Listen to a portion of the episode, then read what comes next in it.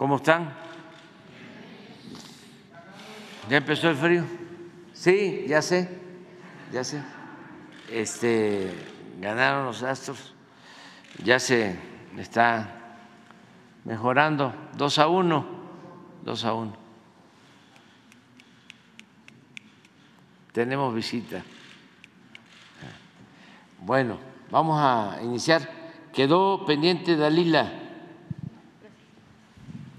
Buenos días, presidente. Gracias. Dalila Escobar de Proceso. Eh, bueno, pues primero el anuncio que se da ayer ya eh, tarde en torno al paro nacional que están programando los eh, trabajadores del sindicato de, del Poder Judicial y bueno, pues anuncian que se van desde hoy y hasta el próximo martes, mientras también el domingo va a haber una concentración y el martes igual otra protesta fuera del Senado que es cuando se estaría pues avanzando en la discusión de este tema de la eliminación de los fideicomisos. Preguntarle cómo eh, observa pues la decisión que se toma a partir de que se haga este tipo de protestas que aseguran va a haber excepción en algunos casos eh, que deban de atender y eh, pues cómo queda el tema de la justicia en medio de estos pues jaloneos que se dan en torno a la eliminación de fideicomisos y en torno a lo que dicen los trabajadores. Pues yo pienso que están ejerciendo su derecho a manifestarse lo veo bien, desde luego no comparto su punto de vista porque están siendo utilizados, manipulados por los de arriba del Poder Judicial. El ajuste es arriba, es que los ministros, magistrados, jueces ganan mucho y viven colmados de atenciones, de privilegios. Y es insultante lo que están ganando los ministros, alrededor de 700 mil pesos mensuales, 700 mil pesos mensuales. Y su desempeño es muy precario, hay mucha ineficiencia y sobre todo no imparten justicia en beneficio del pueblo, se dedican a proteger intereses de corruptos. Ese es su trabajo.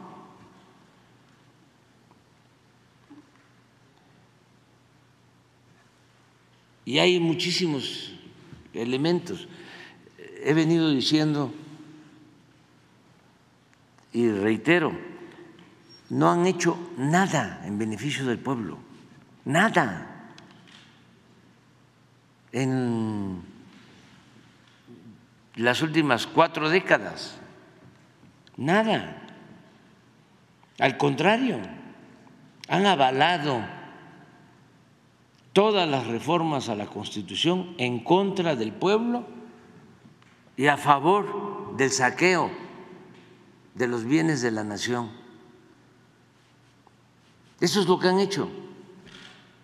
Han afectado a los trabajadores porque han permitido una política laboral contraria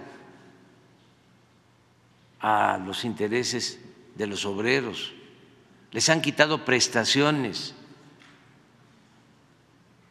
a los trabajadores, han legalizado la privatización de pensiones de los trabajadores, permitieron la privatización del ejido, permitieron la privatización de las minas, permitieron la privatización del petróleo, de la industria eléctrica. Están a favor de las empresas extranjeras que se benefician con la privatización eléctrica. Les dan amparos a las empresas extranjeras. Luego protegen a delincuentes de cuello blanco, son los principales protectores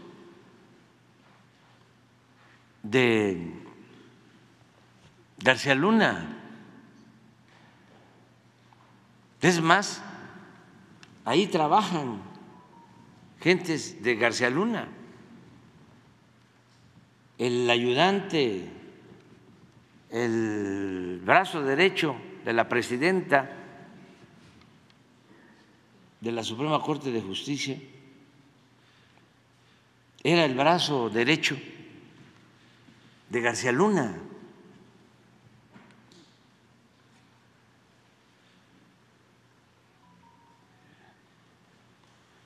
Ahora presenta el, exministro Cosío un amparo. ¿Quién es el ministro Cosío?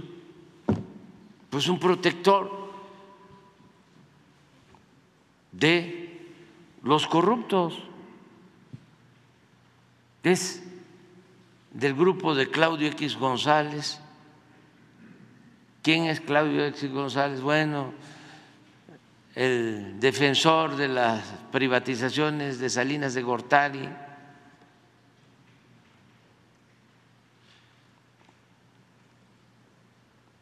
señor este ministro, exministro,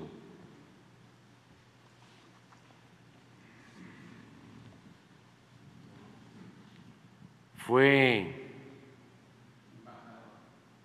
no eh, eh, protegió a este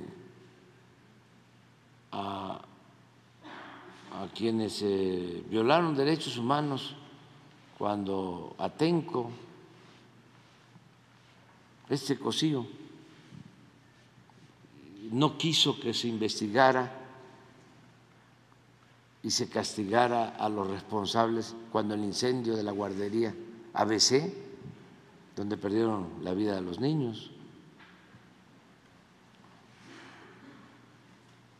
Otorga amparos, bueno, otorgaba amparos, eh, protegía a las empresas extranjeras de generación de energía eléctrica y ahora está presentando un amparo. Yo lo que considero es que los trabajadores del Poder Judicial tienen todo su derecho de manifestarse y de expresarse. Y este, somos libres, nada más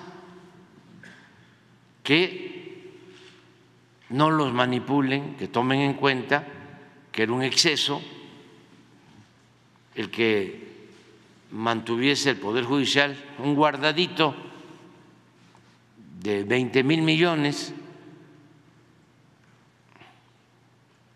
les están eh, ajustando el presupuesto, ni siquiera es el presupuesto, porque el presupuesto son 84 mil millones.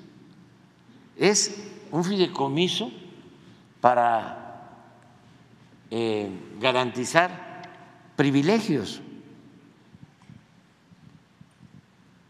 Entonces, que piensen que esos 15 mil millones van a utilizarse, además, ojalá y el Poder Legislativo así lo establezca, para que quede autorizado en el presupuesto que esos 15 mil millones se van a dedicar a entregar dos millones de becas a niños pobres de primaria. O sea, que no devuelvan el dinero a la tesorería de la federación, sino que se etiquete, se asigne, que va a ser para eh, ampliar las becas en el nivel básico, preescolar, primaria y secundaria, porque se entregan como seis millones de becas, pero no alcanza a todos. En el caso de el nivel medio superior, las preparatorias, los bachilleres, ahí sí todos, cinco millones tienen sus becas es universal, pero en el nivel básico falta. Y es eh, muy injusto que en un salón de clases de 40 niños, 20 tienen beca y 20 no, o 10 tienen beca y 30 no si están iguales de pobres, de necesitados. De todas maneras, si no es con estos recursos, nosotros vamos a buscar la, manera, la forma y va a ser también una eh, asignatura pendiente para que todos los niños cuenten con su beca. Entonces, se podría avanzar ya con estos 15 mil millones de pesos. Entonces, eh, que estén conscientes los trabajadores que ellos no van a salir perjudicados en nada. Es mi palabra. Y soy un hombre de palabra. Eh, y los compromisos se cumplen. Y si hay un trabajador que va a recibir menos de su salario o se les van a quitar prestaciones, nosotros somos avales. Yo soy la garantía de que no se les va a tocar absolutamente nada de sus sueldos, de sus prestaciones, para que no los manipulen. lo que va a suceder es que los ministros ya no van a ganar los 700 mil pesos mensuales, que además están violando la constitución del artículo 127. Son muy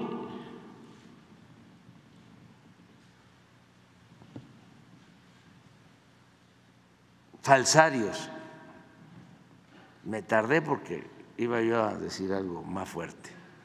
Este, no es posible que la Constitución establezca que nadie puede ganar más que el presidente y ellos con una marrullería como la piensan hacer ahora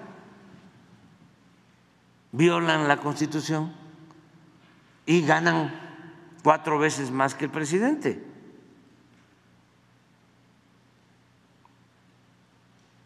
Entonces, no tiene que ver con los 50 mil trabajadores del Poder Judicial. Hay algunos eh, fideicomisos que sí están eh, dedicados, eh, por supuesto, a los mandos, como usted lo menciona, pero hay otros que, por ejemplo, se enfocan en trabajadores de menos ingresos con el tema de atención médica. preguntarle si entonces esta revisión, no, no sería una revisión, pues a lo mejor fideicomiso por fideicomiso para ver cuál pudiera estar privilegiando a algunos de los elementos y cuáles pudieran estar afectando realmente a los trabajadores. Una real revisión para saber cuáles realmente sí pudieran estar afectando. Sí, a los es un trabajo de de los legisladores, pero no es para perjudicar a los trabajadores, es para cortar el copete de privilegios de los de arriba. ¿Eso implicaría a lo mejor nada más algunos fideicomisos, no todos? ¿O consideran que... Es que lo pueden resolver con el presupuesto. La verdad es que con el presupuesto les alcanza para eh, cumplir con todas sus demandas, necesidades laborales. Aparte de eso, tienen estos fideicomisos, aparte, pero no dejarían de cumplir pagando los sueldos, las prestaciones a los trabajadores. Entonces, eh, que no utilicen pues, a los trabajadores. Su sugerencia entonces sería que pues no le muevan una coma al dictamen que llegó de la Cámara de Diputados, que se avale así la sugerencia del legislador. Sí, y que este, los legisladores nada más cuiden que a los trabajadores no se les afecte y que el ajuste, como lo están planteando, se haga arriba. Eso es todo. ¿Se encuentran algún fideicomiso que pudiera estar afectando a, los que tienen menores ingresos, pudieran considerar? Claro, y si no, con, con el presupuesto. Es que con el presupuesto les alcanza. El fideicomiso lo tienen ahí, es una reserva para mantener privilegios. Entonces, lo que tienen que hacer pues es un ajuste arriba lo que se hizo en el Poder Ejecutivo. O sea, que todo se resuelva bajando los salarios, bajando las prestaciones para que les prestaciones, salarios, o sea, eh, el servicio médico especial para los de arriba, que busquen en los archivos cuánto han gastado los ministros en los últimos años. Yo no lo quiero decir porque es una cuestión que afecta a la dignidad, pero conozco de magistrados cuando menos uno, que se hizo una cirugía plástica. ¿Está en funciones? Ya no, de alto nivel. Y es la anécdota esa que les he este, contado de que ya estaba en la sala, estaban interviniendo, y la esposa le dijo al médico, que le dejara la naricita como la del licenciado Peña Nieto. O sea, todo eso con cargo al erario.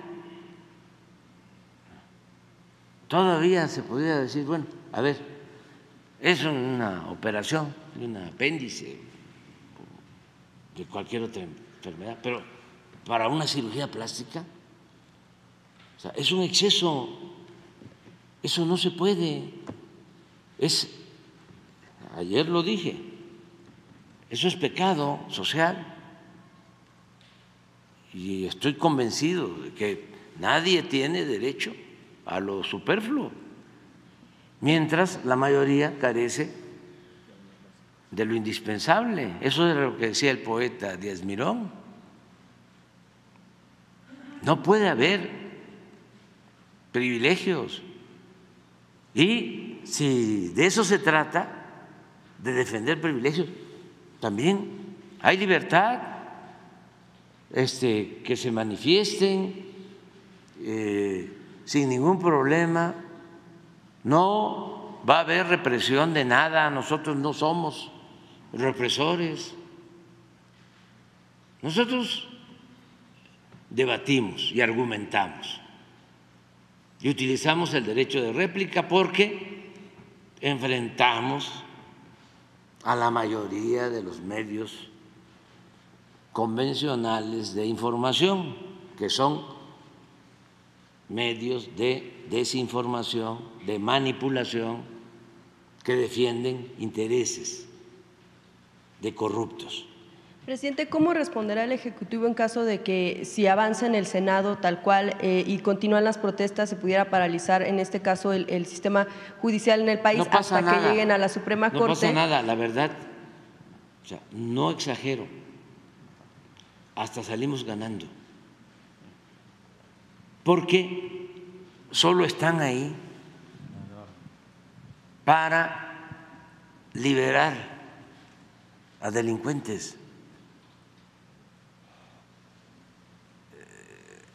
del crimen y delincuentes de cuello blanco. ¿Y cómo se van a dirimir las cuestiones de justicia de las personas? Es que no imparten justicia, son empleados de las minorías. Parece extremo lo que estoy planteando, pero no. Ellos eh, solo imparten justicia a los poderosos, no defienden a quienes no tienen con qué comprar su inocencia. Ustedes van ahí a la corte y los que están en la antesala esperando ser recibidos por los ministros, y así es con los magistrados, son puros abogados, representantes de potentados. Ahí este, eh, parecen políticos tradicionales que se conocen a leguas, se sabe quiénes son, por la manera como visten todos, engominados, este, elegantísimos. Hubo una época, cuando estaba en su apogeo la política de pillaje, que estos abogados penalistas eran famosísimos. Eh, los zapatos que usaban, sus trajes.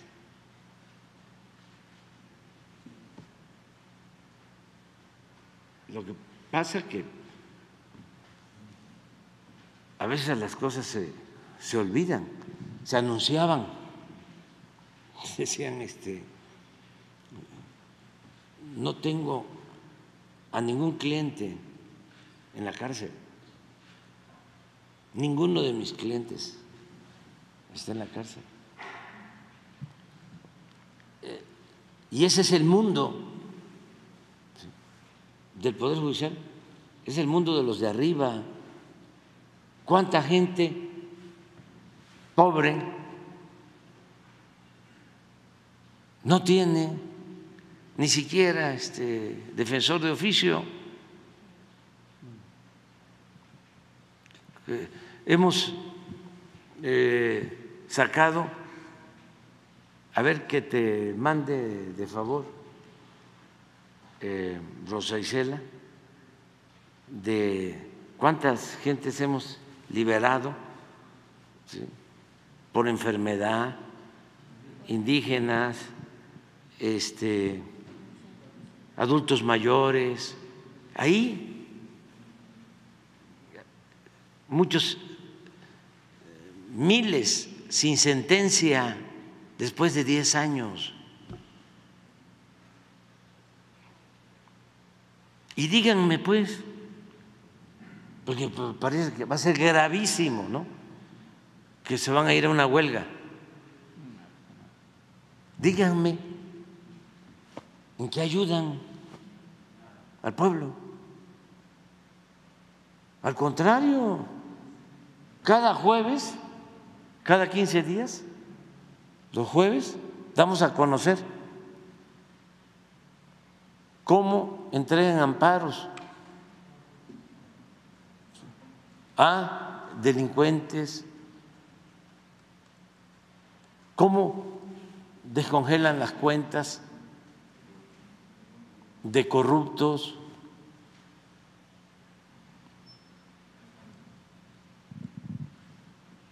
Esto nos cuesta muchísimo lograrlo. Las preliberaciones, 11 mujeres, 6 adultos mayores, 3 indígenas, 307 que habían cumplido sus requisitos de ley.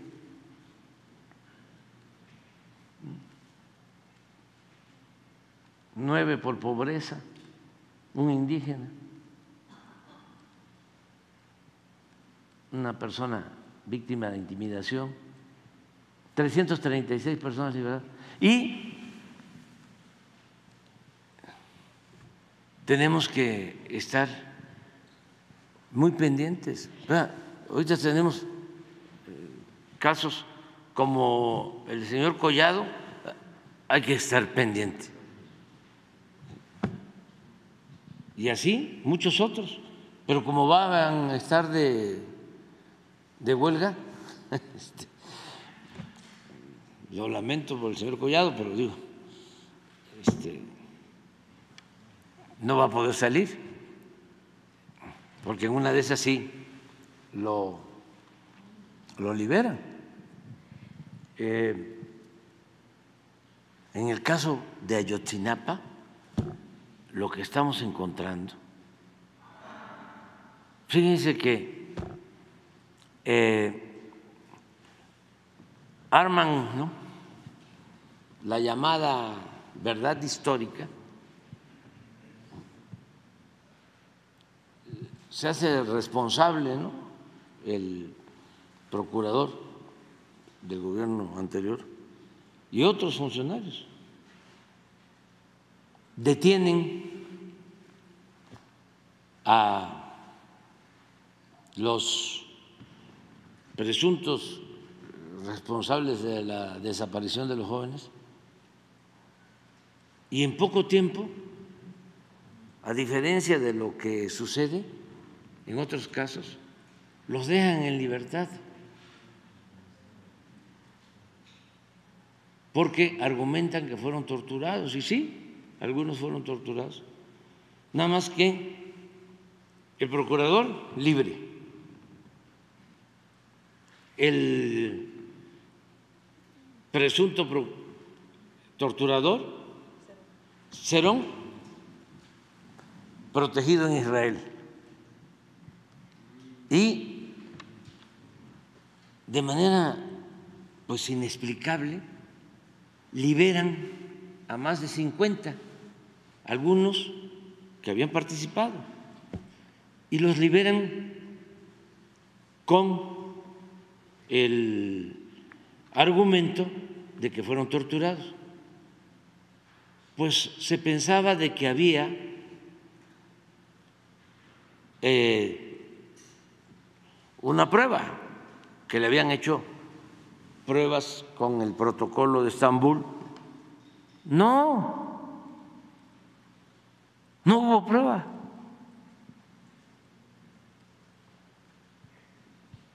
Y rápido, ¿cuántos están torturados hasta con eh, prueba del protocolo de Estambul? Llevan años. Y en este caso que estamos hablando de algo terrible, la desaparición de los jóvenes, pues fue toda una acción concertada y los jueces para afuera, todos. Entonces, eso es el poder eh, eh, judicial. Entonces, que no se preocupe la gente, que no va a pasar absolutamente nada y se garantizan sus derechos a todos los ciudadanos para manifestarse. Sí, y precisamente ya sobre, eh, por último, sobre este tema de los fideicomisos, porque, yo quisiera preguntarle por qué se da casi al final del sexenio, sobre todo cuando estamos hablando de que estamos eh, ya en un proceso electoral y hablamos de recursos, cuando también, por otro lado, se da en la aprobación en la Cámara de Diputados de un fideicomiso que utilizará la Sedena, que se, eh, espera o se quiere que se utilice por medio de la empresa estatal del Tren Maya, que será, esto está relacionado con la Ley Federal de Derechos. Sí, pero eso es completamente distinto. O sea, lo del fideicomiso del tren Maya. Que busca que etiqueten. Pues es para la construcción de la obra. Es una obra pública. Acá estamos hablando de privilegios. Lo otro es obra en beneficio del pueblo. Porque son varios los fideicomisos que ya sí, están sí, sí, sí, sí, sí, sí. El instrumento no es el problema. Sino el fin. O sea, no es el medio, es el objetivo. ¿Cómo va a ser lo mismo que se apruebe en la ley de ingresos un recurso que se aplique mediante un fideicomiso para construir una obra, que un fideicomiso para mantener sueldos elevadísimos y privilegios para la alta burocracia. Para las obras no alcanza con el presupuesto para el próximo año. Se tendría que hacer el fideicomiso. No, sí alcanza el presupuesto y también se necesita el fideicomiso y no hay ningún problema. Es para obras. O sea, no se puede. O sea, ese es un argumento muy ramplón, con todo respeto, este, del conservadurismo. O sea, de la prensa vendida o alquilada. Ayer un legislador panista justo hablaba de que eh, precisamente esta comparación, ¿no? Pues por eso, tema de los pues, pues, sí se entiende, se entiende si es un legislador panista. Pues quienes defienden a los este, ministros, a los magistrados, pues los panistas, la derecha, el conservadurismo ya hemos hablado que cuando negocia eh, Salinas con el PAN, con Diego Fernández, acuérdense que eh, a Diego le llamaban el jefe Diego, el otro tampoco voy a decirlo porque se enoja mucho. Este Diego fue el que subió a la tribuna después del fraude del 88 a pedir que se quemaran las boletas. Y desde entonces se pusieron de acuerdo. Ahí surgió el PRIAN con Salinas. Eh, Y de ese acuerdo se deriva el que el PRI le entregó el poder judicial al PAN.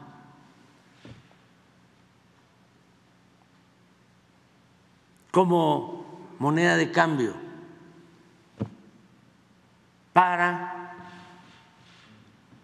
que se llevaran a cabo todas las modificaciones a la Constitución en beneficio de quienes se dedicaron a saquear a México. Todas las reformas a la Constitución se hicieron para legalizar el saqueo, el robo al pueblo y a la nación. ¿Quieren que les lea cuáles fueron las reformas que aprobaron? PRIPAN. ¿No las tienes? Es que eso explica mucho.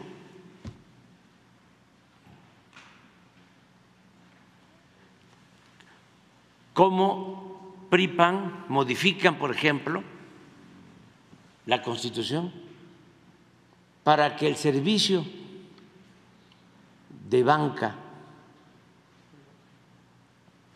que estaba eh, limitado al Estado se privatizara y todos los bancos los privatizaron y se quedaron ellos mismos con los bancos.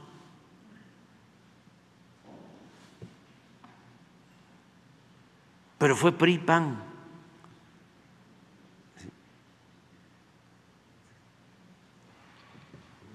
Recientemente, quienes aprobaron la llamada reforma educativa? PRI-PAN. ¿Quiénes aprobaron la privatización de las pensiones de los trabajadores? PRI-PAN. ¿Quiénes aprobaron la privatización del petróleo? PRIPAN. ¿Quiénes aprobaron el aumento del IVA? Al principio, PRI, ¿se acuerdan de la roque señal? Y luego PRI PAN. Siempre modificaron el marco jurídico, o mejor dicho, lo adecuaron para llevar a cabo el despojo de bienes de la nación. Entonces, no hay nada en beneficio del pueblo. ¿Quiénes privatizaron las tierras ejidales? PRI-PAN en el Congreso. ¿Quiénes convirtieron las deudas de unos cuantos banqueros y grandes empresarios en deuda pública? PRI-PAN. Entonces, a cambio de todo este contubernio, pues el PRI le empezó a dar concesiones al PAN para que manejara, porque tampoco les importaba, solo en aquello que consideraban fundamental para protegerse de manera mafiosa.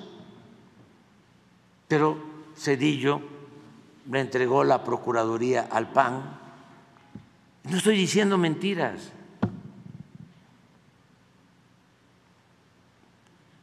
Y eh, jueces, magistrados, ministros.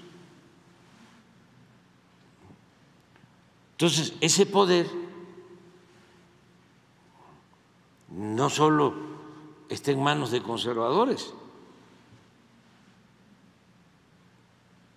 los que dominan son los más conservadores, sino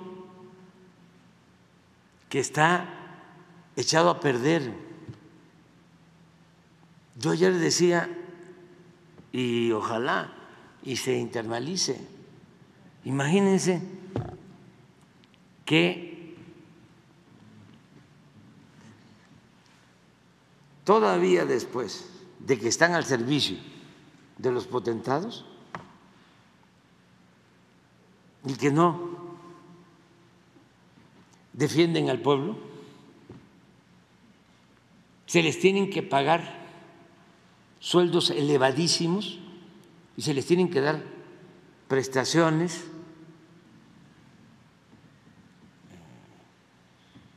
de manera eh, extraordinarias o en forma extravagantes del presupuesto público, que es dinero de todos. Por eso es el colmo. Imagínense ese ministro que, eh, señor Aguilar, que llega un expediente. Dos cosas. Llega primero una solicitud, una controversia para que no se distribuyan los libros de texto. Y él ampara, protege. En un afán de eh, afectar la educación pública y este, hacerse sentir que es un hombre poderoso, independiente. Pero al mismo tiempo eh, llega en diciembre del año pasado un expediente de una empresa que tenía que pagar 25 mil millones de pesos de impuestos,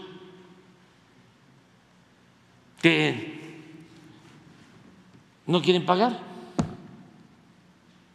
que ni siquiera es de este gobierno, la deuda, viene de tiempo atrás. Ya llega a la Corte buscando que ahí se dé carpetazo, se declare eh, improcedente la denuncia de que tienen que pagar 25 mil millones de pesos de impuestos. Y llega el expediente de tribunales, llega a la Corte y él solicita el expediente para él resolver en diciembre. Y no, no resuelve, lo guarda para que pase el tiempo.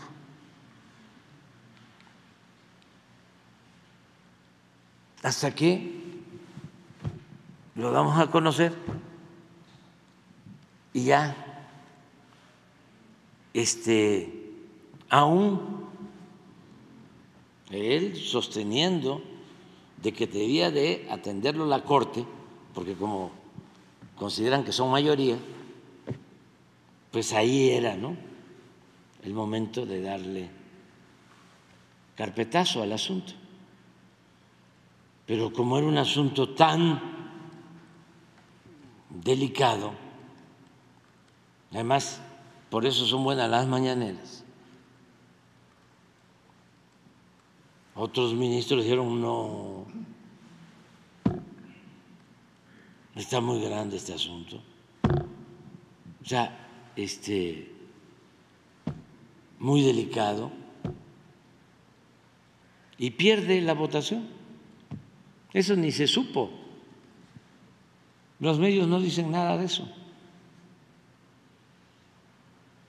Perdió el ministro. Este fue un triunfo de nosotros, ¿eh? de todos los que estamos aquí, que lo denunciamos. Perdió y tiene que regresar al tribunal para que ahí se resuelva. Pero esos son los que van este, ahora a ampararse porque se sienten afectados. A mí me gustaría hasta que, ahora que van a hacer este, manifestaciones, que marchen ellos, los ministros,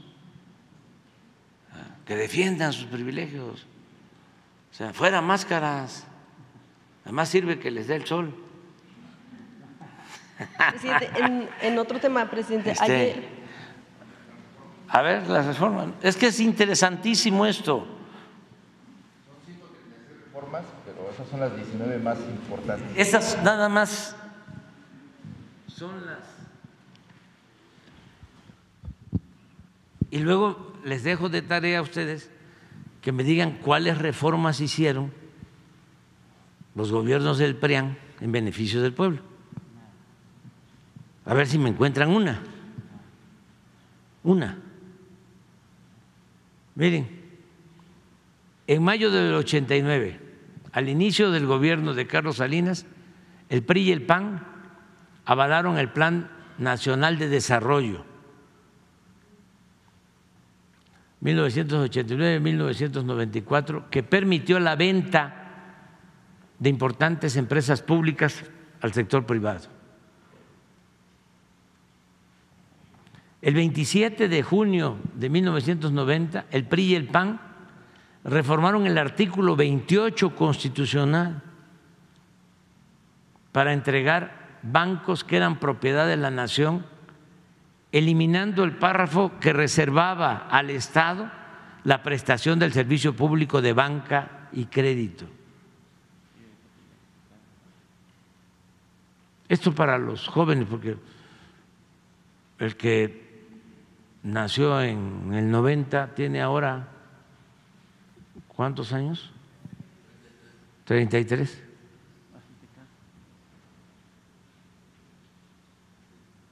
Es el 6, ¿no? El 6 de enero de 1992, el PRI y el PAN modificaron el artículo 27 constitucional para poner a la venta las tierras ejidales. El 6 de mayo de ese mismo año, los legisladores del PRI y del PAN cambiaron la ley minera para entregar concesiones a particulares hasta por 50 años para la explotación de oro, plata y cobre.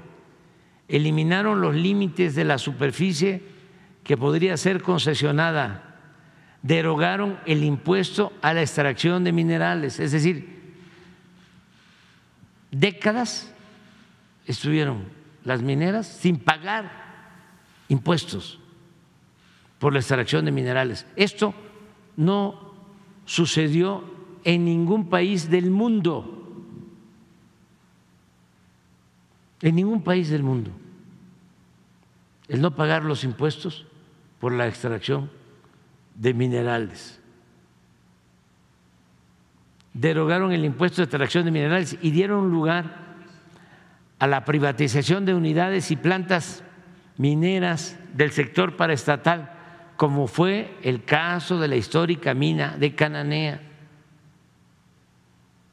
Era una mina del sector público y con Salinas, con el apoyo del PRI y del PAN, se entregó a Grupo México. En ese sexenio además se entregaron 6 millones 600 mil hectáreas de reservas mineras nacionales que existían a tres consorcios, Peñoles, Grupo México y Carso. Y esta misma política continuó hasta el primero de diciembre de 2018. hasta que llegamos. No hemos entregado una sola concesión desde que llegamos.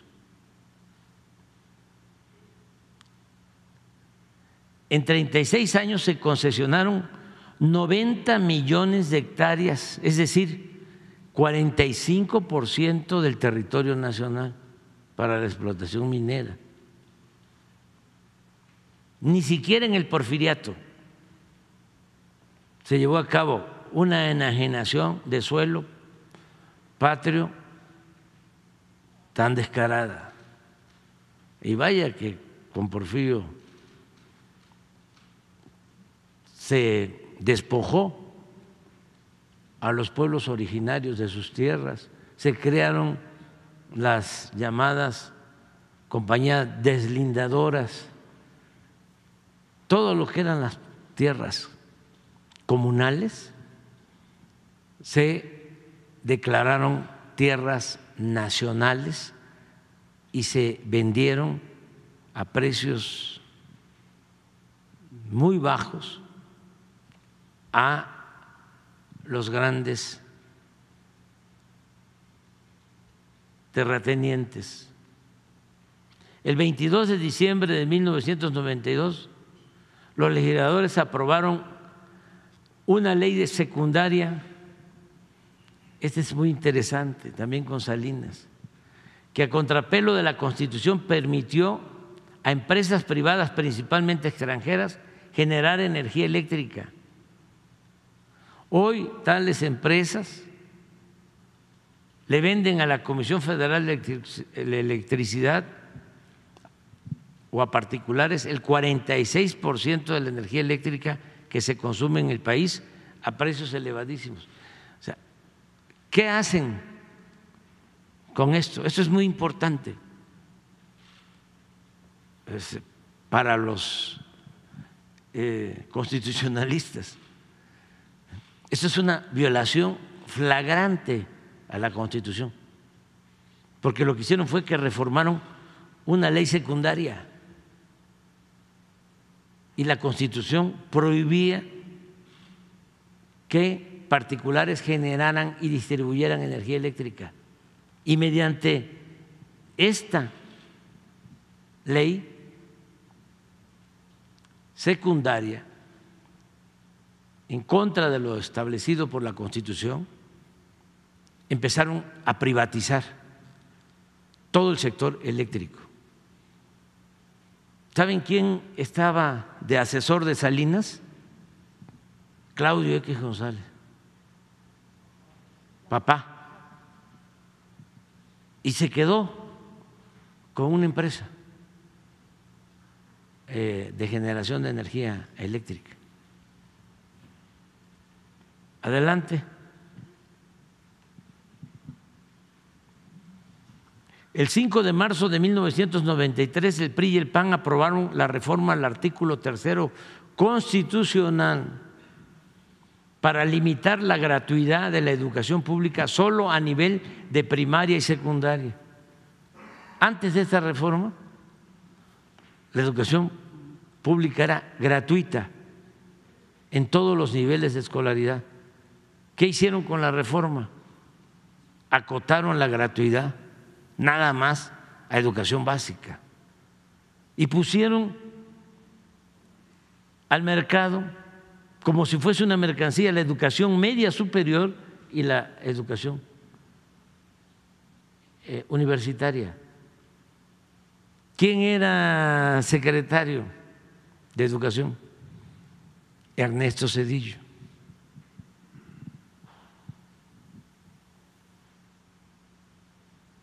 Desde entonces empezaron a rechazar a los jóvenes con la mentira, el pretexto de que no pasaban el examen de admisión, cuando en realidad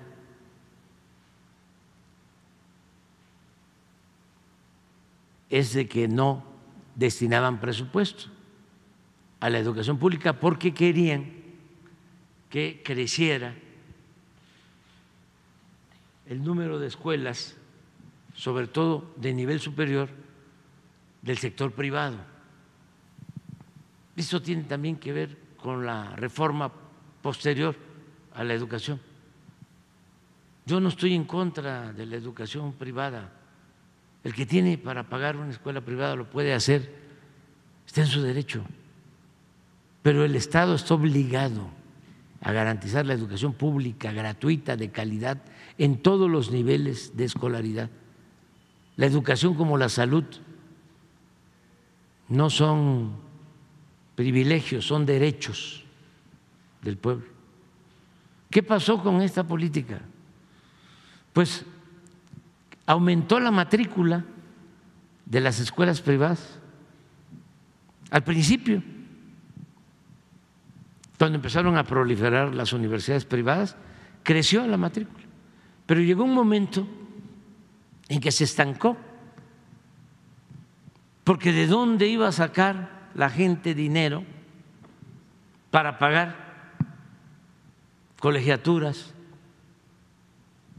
Por muy baratas, de tres mil, de cinco mil pesos mensuales. Un hijo de campesino, un hijo de obrero, ¿de dónde?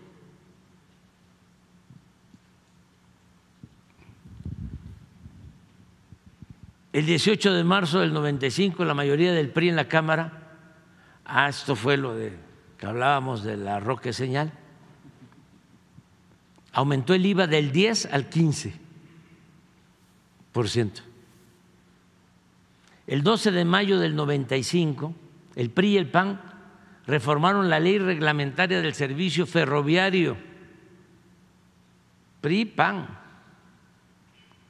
para privatizar ferrocarriles nacionales de México y venderlo a empresas nacionales y extranjeras. Tan descarado fue este atraco que al término, al terminar su sexenio, el expresidente Ernesto Cedillo se fue a trabajar como asesor del Consejo de Administración de una de las empresas que se quedó con la mayor parte de la infraestructura ferroviaria del país. Como esto pasó en el 95, ¿cuántos años tienen ahora los jóvenes que nacieron en el 95? 28. El 23 de mayo de 1996, el PRI y el PAN aprobaron la ley del sistema de ahorro para el retiro, las AFORES, que se entregaron de esa forma a operadoras financieras privadas nacionales y extranjeras. Los AFORES, la administración de estas pensiones se da a partir de entonces sin transparencia, con altos costos por la operación y baja rentabilidad para derechohabientes. ¿Esto qué significa? Ya va a empezar a, ponerse muy grave, de que por esto los trabajadores eh, van a recibir al pensionarse Ahora porque hicimos una modificación, pero de todas maneras van a recibir como 60, 70% de lo que ganaban.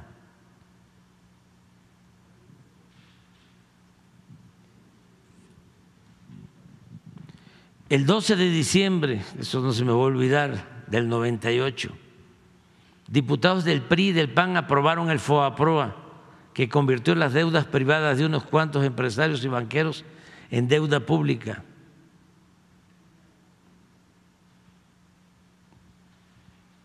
En la actualidad, al 31 de diciembre del 18, esta deuda rebasó el billón 200 mil millones de pesos y de 1995 a la fecha se han destinado solo para pagar intereses más de 800 mil millones de pesos del presupuesto nacional, cuando esos recursos públicos debieron utilizarse para impulsar actividades productivas, crear empleos y promover el bienestar del pueblo. Síguele. Todo esto es en contubernio. PRIPAN. El 24 de octubre. Ah,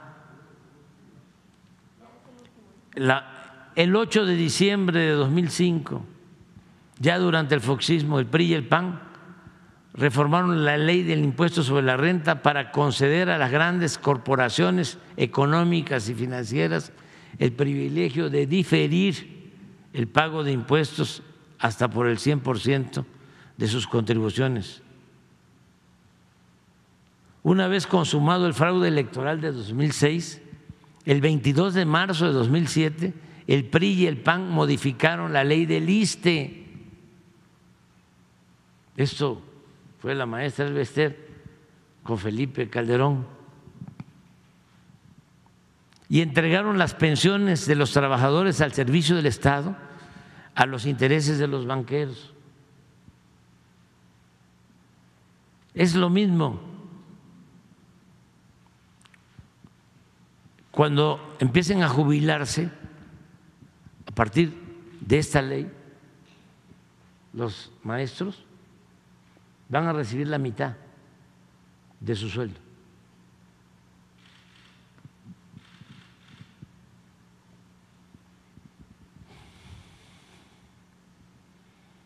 El 13 de septiembre de 2007, los mismos legisladores del PRI y del PAN aprobaron un paquete fiscal que incluyó la creación de un impuesto empresarial de tasa única y el impuesto del 2% en efectivo, que más tarde aumentaron al 3%.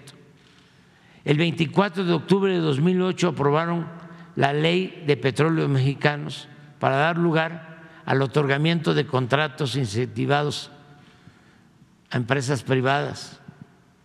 El 2 de diciembre de 2012 al día siguiente de haber tomado posesión de la presidencia, Enrique Peña Nieto firmó con los partidos PAN, PRI y PRD el llamado Pacto por México, con el cual acordaron profundizar en las privatizaciones del sector energético, la educación, la seguridad social y las comunicaciones, así como reformar leyes fiscales, laborales y hacendarias, todo en beneficio de la clase dominante del país y de los intereses extranjeros.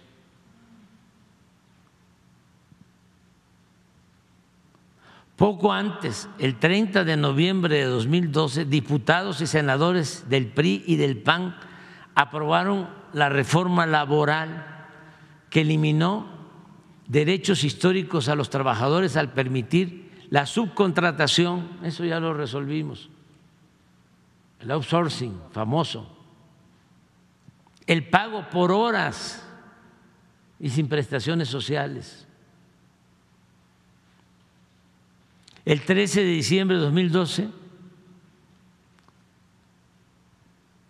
la Cámara de Diputados aprobó la mal llamada reforma educativa que tenía como consigna someter al magisterio y avanzar en la privatización de la enseñanza. El 18 de diciembre de 2012 el Senado aprobó las reformas constitucionales en materia de telecomunicaciones. Modificaron artículos para garantizar el derecho de las empresas, pero no de los ciudadanos y permitir la censura previa y violando el derecho a la privacidad. Además, los legisladores dejaron fuera a las radios comunitarias indígenas y a los derechos de las audiencias. La Ley Federal de Telecomunicaciones creó el Instituto Federal de Telecomunicaciones para evitar el monopolio para evitar que las telecomunicaciones no hubiesen monopolios. ¿Sí? Para eso fue. Le llaman agentes preponderantes. Síguele. Ah, si me permite otra pregunta, presidente. A ver, deja que yo termine. Ya estamos terminando. ¿A dónde vamos?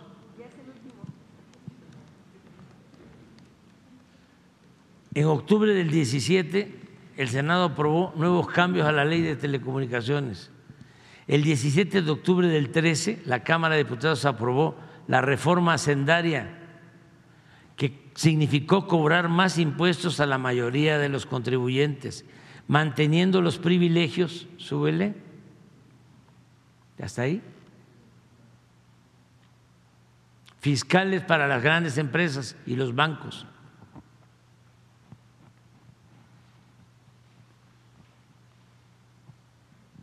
No conformes con el avance de las privatizaciones del petróleo mexicano de la Comisión Federal de Electricidad, el 11 de diciembre de 2013 los senadores del viejo régimen aprobaron la reforma energética para entregar el 20% del potencial petrolero del país a empresas particulares, nacionales y extranjeras. En fin, esto no. díganme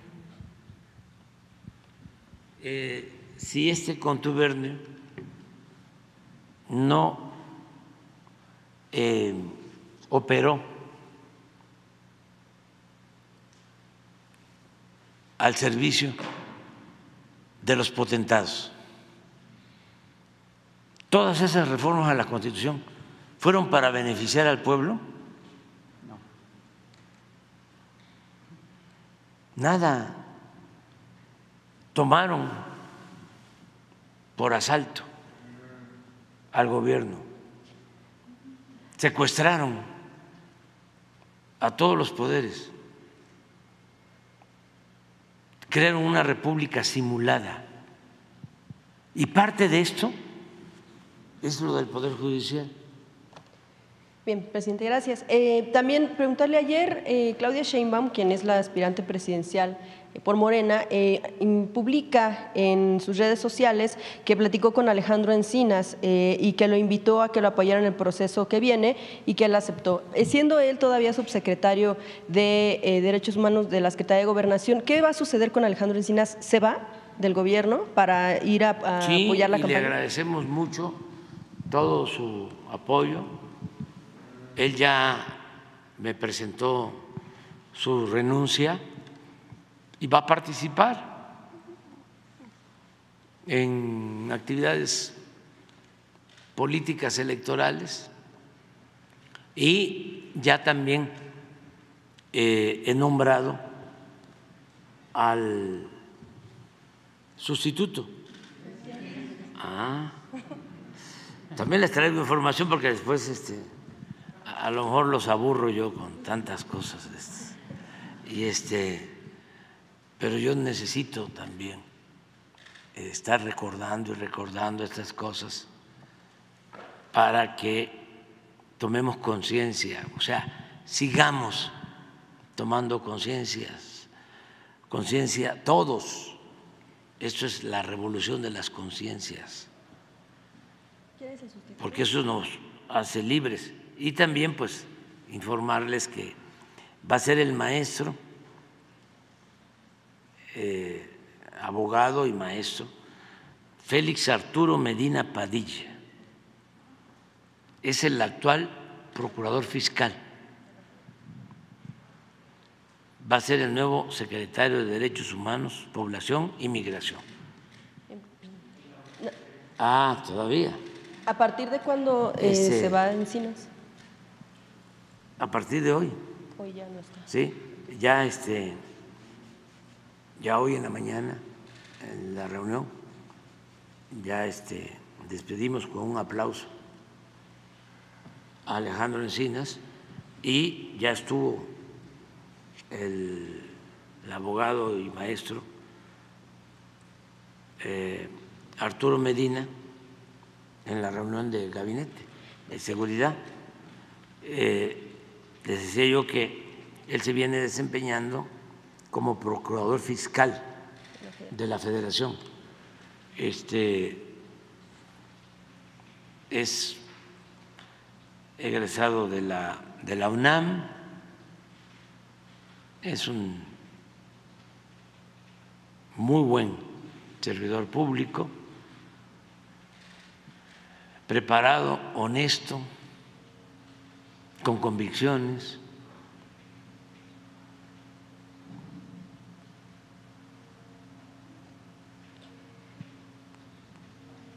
Encinas, presidente, se va también en medio de la publicación del adendum en torno a la investigación por el caso Ayotzinapa.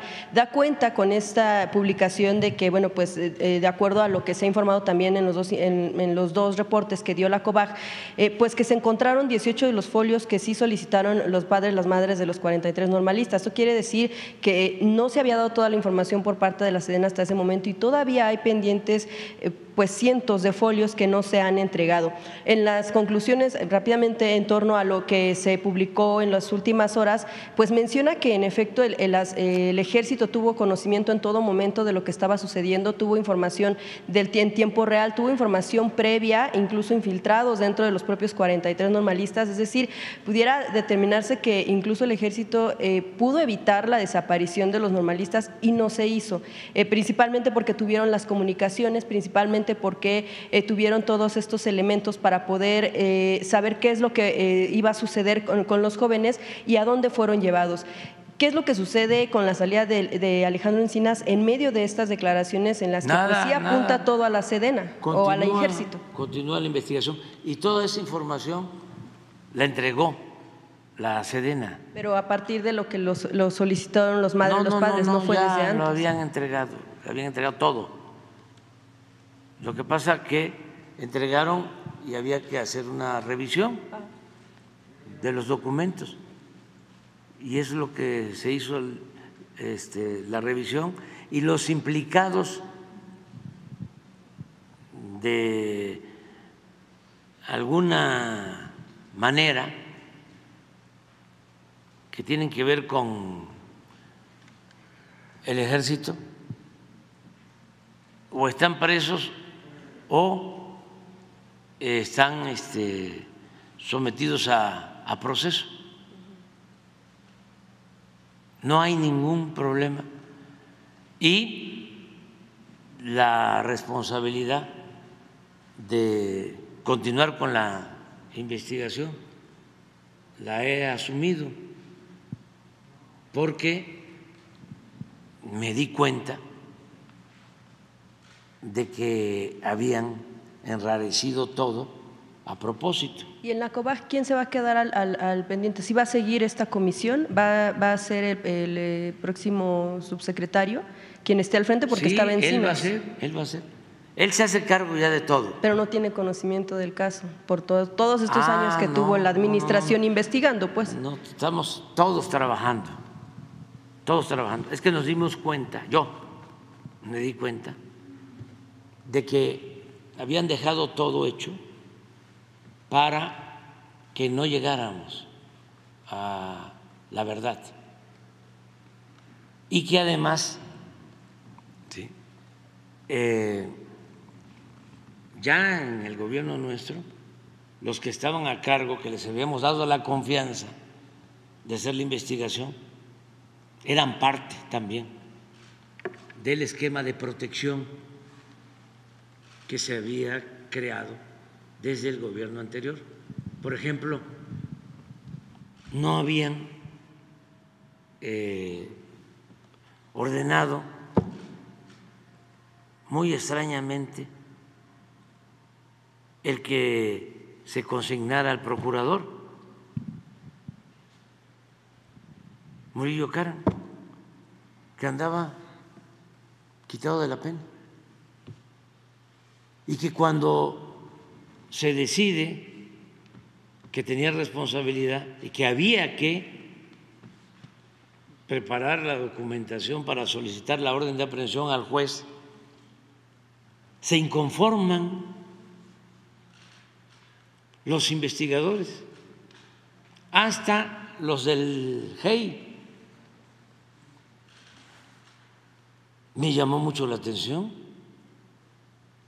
qué acuerdos había, pero ahora, ya que me metí a ver el asunto a fondo, me estoy encontrando de que se le dio libertad a muchos que habían participado en la desaparición de los jóvenes con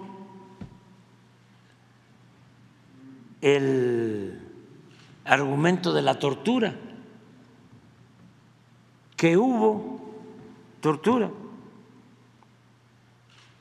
pero este se dejó o se acordó que se iba a ir Cerón a Israel y liberan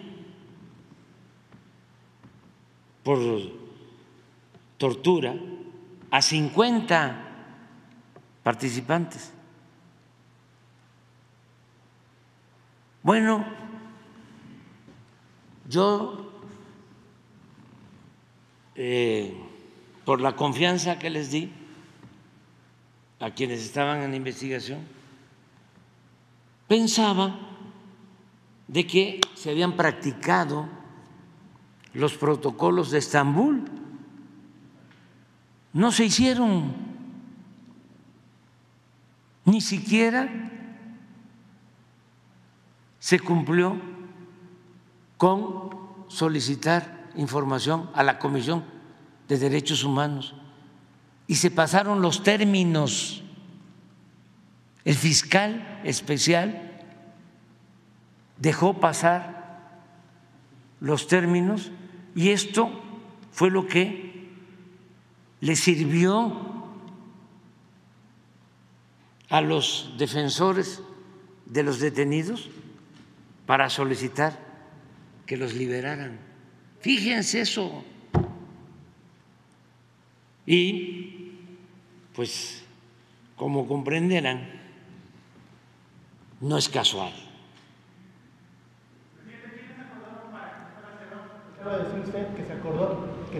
Pues entre todos ellos. Ah, no, estamos investigando, pero sin duda hubo protección, como la había para el fiscal, para el procurador. Y esto que les estoy diciendo, que es gravísimo. Imagínense que tenían que presentar pruebas en un plazo de 10 días y no las presentan.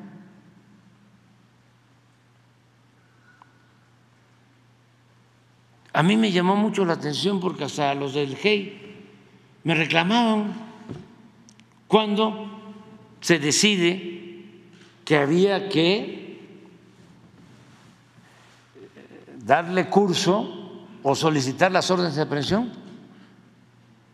Dicen, no, es que se precipitó. ¿Cómo lo teníamos que hacer en 90 días? ¿Saben que hubo renuncias de ministerios públicos y de todos? Afortunadamente nos dimos cuenta y ahora pues estamos metidos en la investigación. ¿Y qué es lo que hicieron? O sea, ¿qué era lo que pretendían? Que nunca llegáramos a saber la verdad y señalar al ejército. Justo le iba a preguntar, ¿eh, Sí, incluido ¿para el qué? ejército? Para socavar una institución como el ejército con fines de pérdida de nuestra soberanía. Pero en el informe sí indica que el ejército tuvo información antes, durante y después de lo sucedido. Es decir, Sí, si tiene sí. responsabilidad, ¿se va a respetar eso? Sí, no, pero además ya se está castigando a todos. Pero cuando se habla del ejército, o sea, se tiene que pensar que fueron algunos elementos y que están este, sometidos a proceso. Pero aquí el propósito no era decir algunos elementos, que ese fue el error que se cometió. Y por eso sí este, se puede hablar de un crimen de Estado. Porque en vez de decir estos tuvieron responsabilidad y hay que castigarlos, buscaron ocultar los hechos, cosa que no hemos hecho nosotros. Yo he girado dos oficios para que los responsables de lo que tú estás planteando eh, sean juzgados. Pero acá no era eso. Aquí lo que buscan, o sea, porque está metido el senador este farsante Álvarez y Casa, está metida la OEA, los pseudo defensores de derechos humanos de este organismo que se llama, sí, de la OEA también, la Comisión Interamericana de Derechos Humanos y la DEA, la DEA, que fue la que grabó a delincuentes. Yo intervine, le pedí a la vicepresidenta,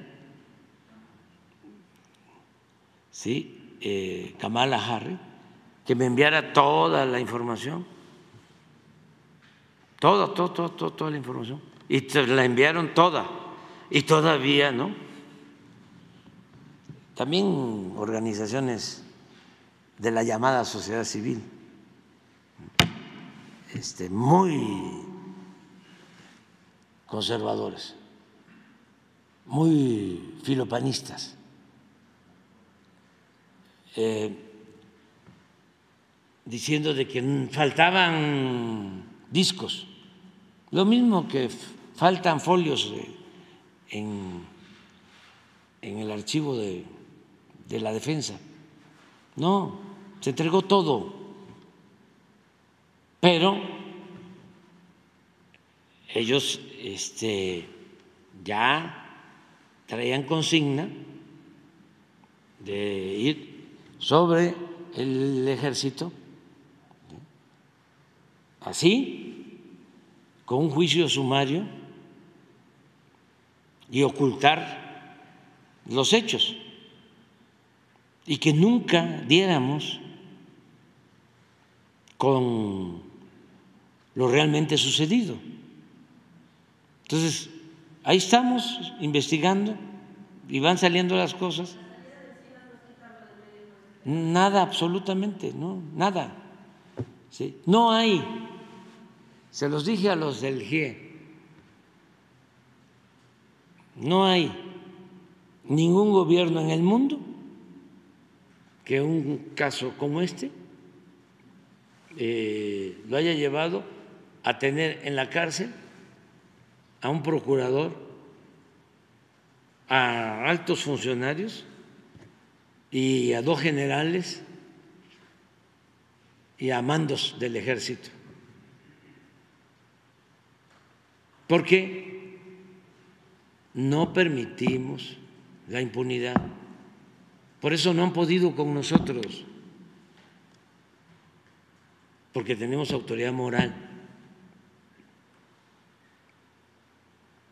Si no, ya nos hubiesen destruido si andan enojadísimos. Le voy a, este, a, dar a conocer algo aquí donde no nos ven, este, para que no se vayan a enojar. Bueno, ya no nos ven los reaccionarios, ¿verdad? Ya este, quedó claro de que este diálogo circular los altera mucho y que mejor por su salud no nos vean, que no se molesten. Además, la verdad, la verdad, la verdad, hablando en plata, no debemos enojarnos, no somos enemigos, no hay que odiar no hay que amargarse, hay que darle gracias a la vida. No somos enemigos, si acaso adversarios. Tenemos dos visiones o más distintas, pero eso es la democracia. Lo otro es dictadura, cuando hay un pensamiento único. La democracia es la pluralidad, el derecho a disentir. Si no, imagínense lo aburrido que sería la vida. Si no, este, eh, nos vamos a dar el gusto de ver este, marchando a la señora Piña este, ¿cómo se llama? Este, Aguilar este, eso es bueno, esa es la democracia. Y la libertad no se implora, se conquista. Y hay que defender ideales, principios, defender las causas que enarbolamos. Por eso tenemos que estar contentos, satisfechos. Miren lo que les voy a mostrar, lo de hoy, la encuesta. Voy a tirar un poquito de aceite. Este, la encuesta de hoy, la que hacen esta empresa, ¿cómo se llama la empresa? Morning Cons. La hace cada semana.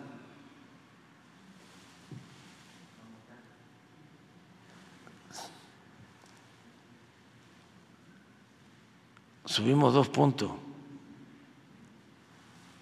Muchas gracias a la gente por su confianza.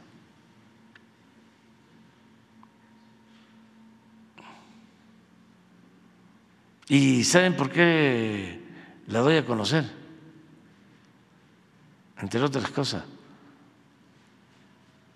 Porque así nos damos confianza porque hay quienes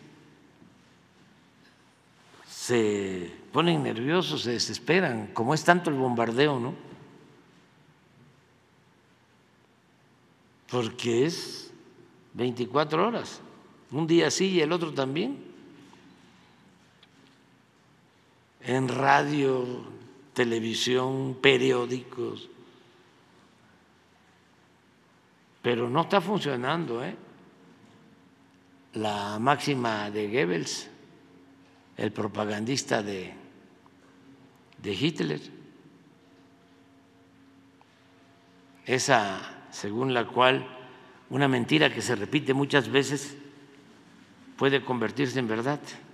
Ya no funciona. ¿Y saben por qué no funciona?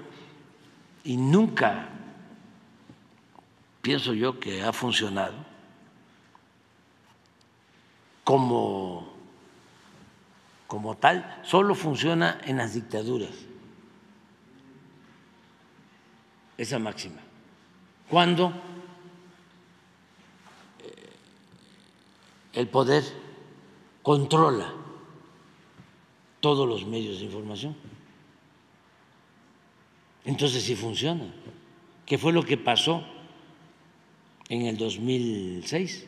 Bueno, ni entonces les funcionó, pero sí tuvo más efectos cuando desataron la campaña de que yo era un peligro para México, peligro para México, peligro para México, peligro para México, peligro para México, peligro para México, en radio, televisión, día y noche, periódicos, porque, porque tenían en ese entonces todo, todo, todo, todo controlado. Ahora tienen control de la mayoría, pero ya no. Ya no porque están las redes sociales. En ese entonces no había las redes sociales. Entonces controlaban todo, sobre todo la televisión y la radio. Pero la televisión era yo recuerdo que cuando estaba esa campaña, nos dejaron como 15 días o tres semanas sin mensajes a nosotros, porque eh, supuestamente no pagábamos por adelantar. Entonces todo era peligro para México, peligro para México. Y, repito, ni así les funcionó porque tuvieron que acudir al fraude, a robarse la elección.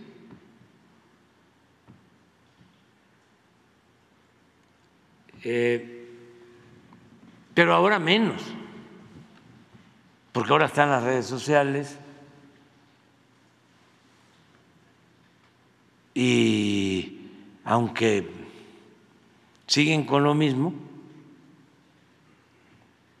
no hay objetividad, no hay pluralidad,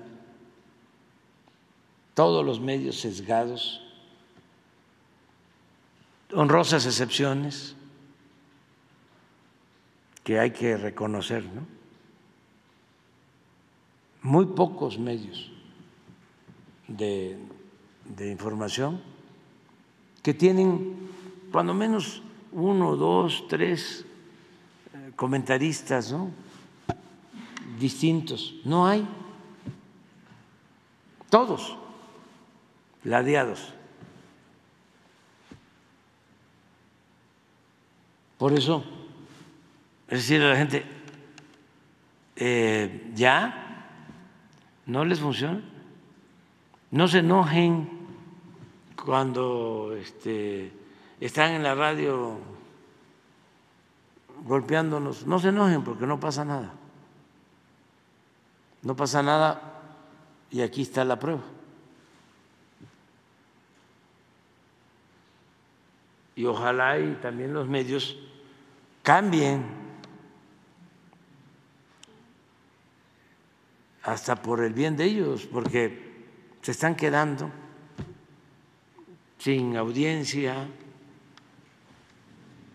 sin lectores los periódicos.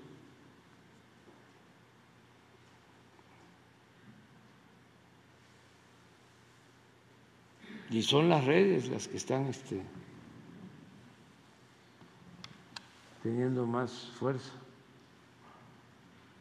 El que está insuperable es Modi.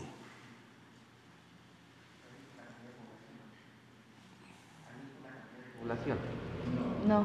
no. No, no, no, no, está muy bien, es que está muy bien, él está muy bien posicionado. Yo tengo una explicación, además que no la puedo exponer, pero sí tengo una explicación. Este, y ya es eh, el segundo país con más población en el mundo, ¿no? Después de China. ¿Cuánto, cuánto tiene? ¿Como 1.300? ¿Eh? 1.300 millones de habitantes. China debe traer 1.400 más, sí. pero la tendencia es que la India lo va a superar a China, va a superar a China en población. 1.400 la India. Ya, ya superó al, al China. ¿Y China? No, todavía no, está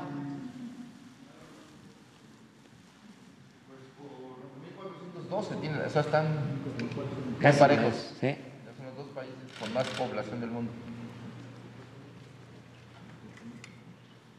Muy bien. Vámonos. Solamente quisiera preguntarle si una vez que detectaron que él fue omiso en los tiempos y en los plazos, se va a responsabilidad. Sí, yo creo que sí, porque este apenas nos estamos dando cuenta de esta situación. Aparte de que se desfasó en los tiempos y no cumplió. Bueno, pues que no se avanza o no se avanzaba en la investigación. Había este, todo el propósito de no avanzar y de eh, distorsionar las cosas, el decir eh, fue el Estado, pues sí, claro que el Estado tuvo la responsabilidad, porque cómo eh, se da una tragedia de esa magnitud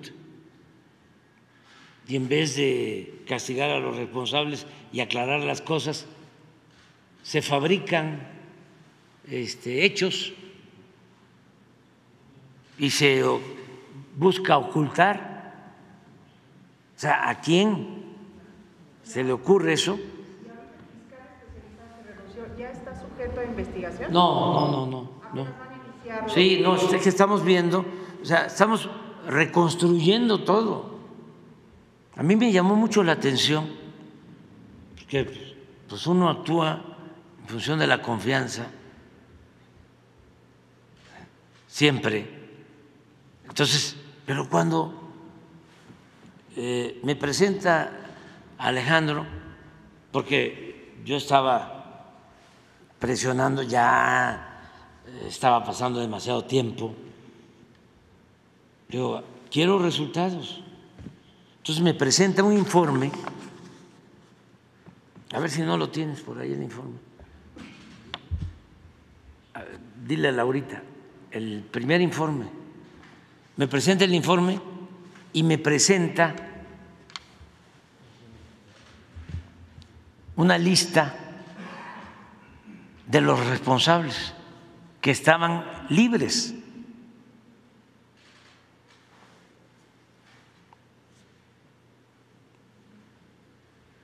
Y entonces le digo, pues hay que actuar. Y me reúno, porque eh, es un asunto importantísimo para el país, es un asunto de justicia, pero también tiene que ver con el prestigio de, de México, de las instituciones. Entonces, le pido al presidente de la Corte, al fiscal general, que actuemos juntos, porque es un asunto de Estado, y que todos ayudemos, porque había este pacto de silencio, pero que no era nada más de los delincuentes o de los que habían participado. sino también de las autoridades. Y lo peor es que ese pacto se trasladó al gobierno nuestro. Me doy cuenta porque a partir de este informe, a ver si está, ahí la lista, hay una lista que encabezaba el señor procurador, este Murillo Caran, ¿sí? no, pues, si aquí están todos los elementos, pues hay que proceder. Y es cuando se inician los trámites para conseguir las órdenes de aprehensión. Y oh, sorpresa, una rebelión.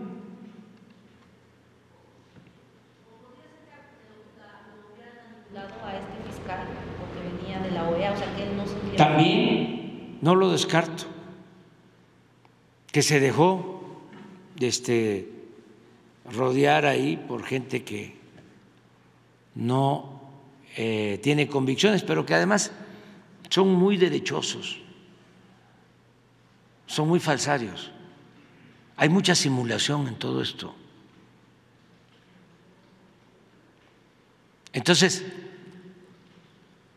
resulta que se niegan a elaborar la información, o sea, la documentación, para solicitar las órdenes de presión y empiezan a renunciar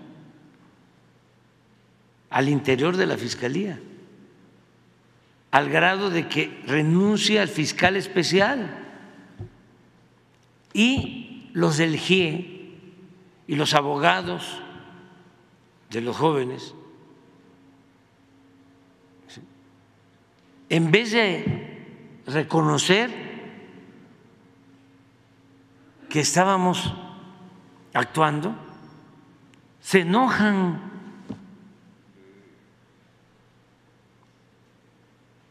Porque no querían que se detuviera al procurador y a otros.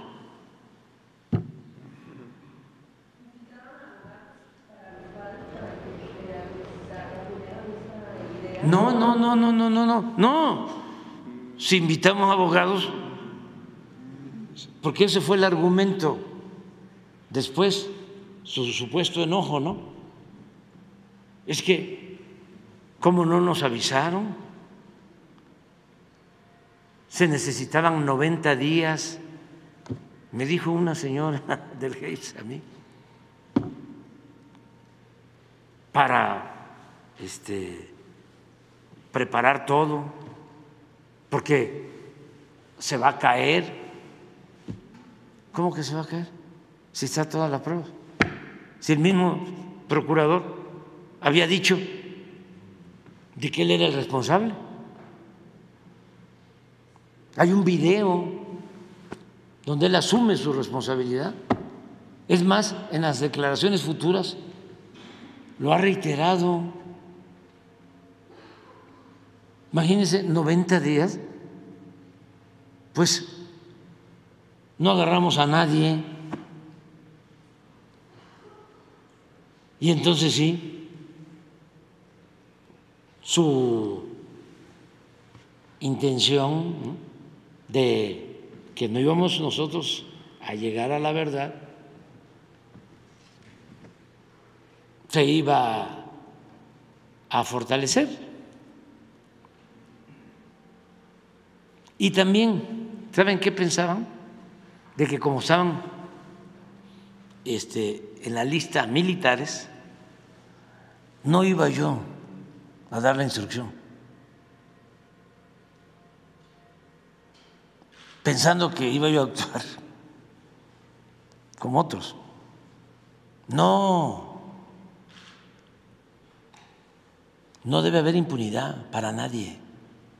Y no confundir,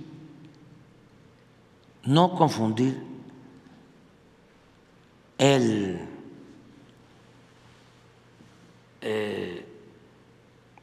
cuestionable, reprobable proceder de uno, dos, diez miembros del ejército con la institución. Ese fue el error del gobierno anterior.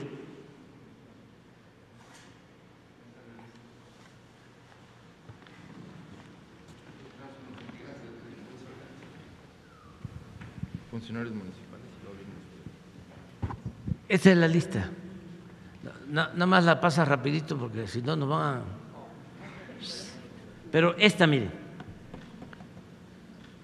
Síguele. Aquí está.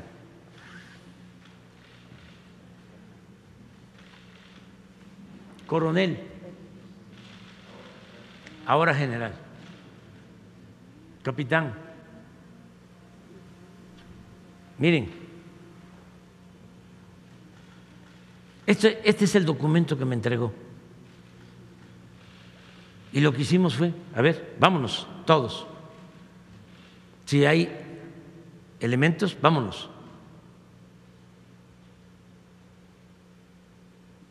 Y eso fue lo que provocó, ya quítala. Este la rebelión. Y luego, pues ya investigando, porque ¿cómo es? Véanlo en el tiempo. ¿Cómo en un caso tan grave detienen a 50, a 60 responsables? A ellos no. A 50, 60 responsables. Y no sé, ¿quién les ayuda? Porque tenía que ser gente que supiera de derechos humanos, supiera de que los actos de tortura eh, están prohibidos, además son violatorios de derechos humanos son atroces. Y por lo mismo, si se demuestra que hay tortura, libertad. ¿Alguien sabía de eso? O sus abogados. ¿Cómo se hace la solicitud? ¿Cómo se argumenta? ¿Sí?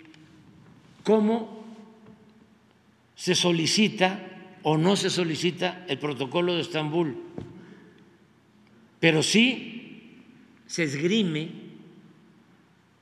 de que se solicitó o se usó como argumento lo del protocolo de Estambul, que nunca se realizó.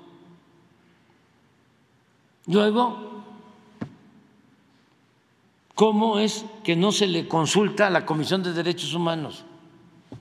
¿Cómo es que el juez le dice a la Fiscalía, te doy 10 días para que me pruebes los hechos de tortura? Y pasa el tiempo. Y no se presenta nada. Y casi a los pocos días, libertad para todos, en un solo juzgado.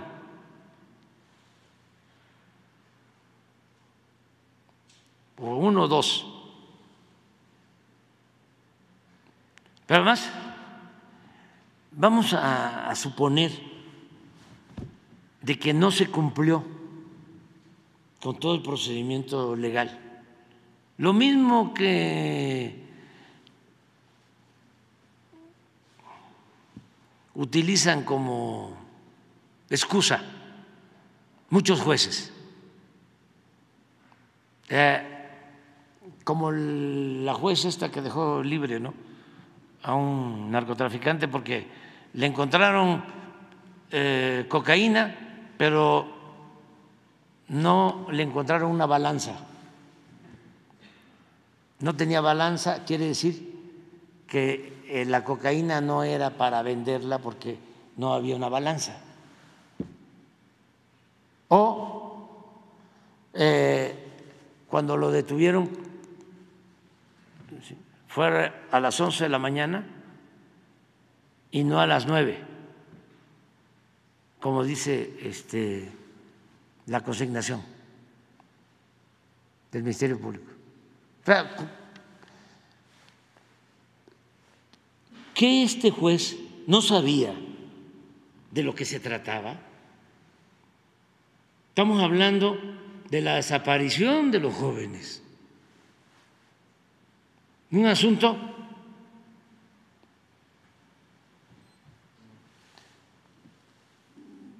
conocido nacional e internacionalmente, que no pudo él plantear en su momento, este, es muy grave que yo suelte a estas personas nada más por la ineficiencia o mala fe o implicaciones de la autoridad? ¿Por qué no se habló con la autoridad superior, con la Suprema Corte de Justicia o él mismo. Esto es lo que no tienen los jueces, entre otras cosas. O lo saben, pero no lo aplican. ¿Qué no pudieron decir? Oye, se te está venciendo el plazo, se te venció el plazo, te voy a dar una prórroga, porque es muy grave que dejemos en libertad a tantos que participaron en estos actos.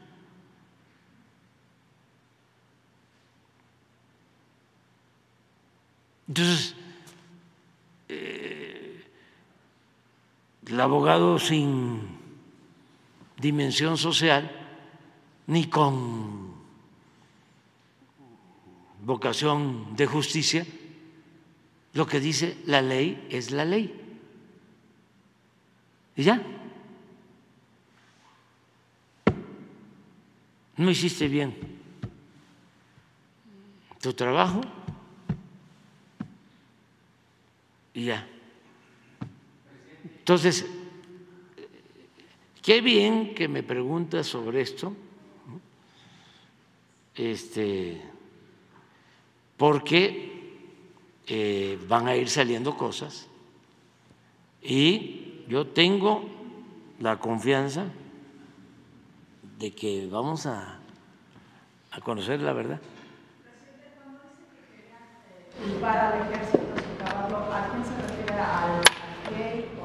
Es que a muchos intereses, incluso de agencias extranjeras.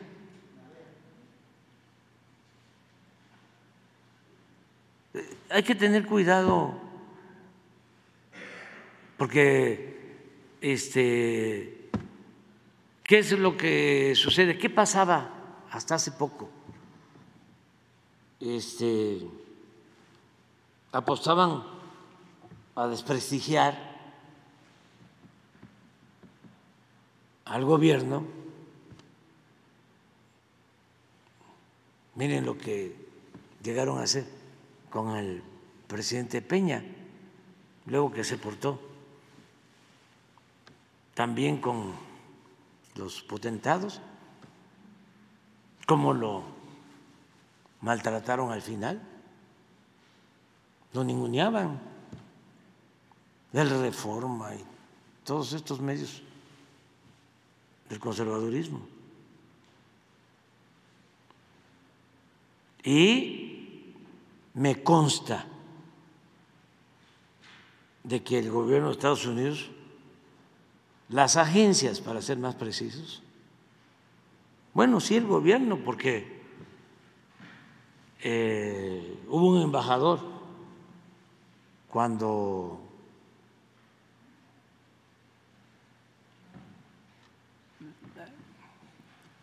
Calderón, que llegó a declarar de que ellos no le tenían confianza al ejército mexicano, que le tenían confianza a Marina, porque en el gobierno de Calderón se permitió un acuerdo para que organizaciones o agencias de Estados Unidos intervinieran en asuntos de México. Y ellos actuaban, eran los que mandaban. Y como quisieron hacer lo mismo con el ejército y no pudieron,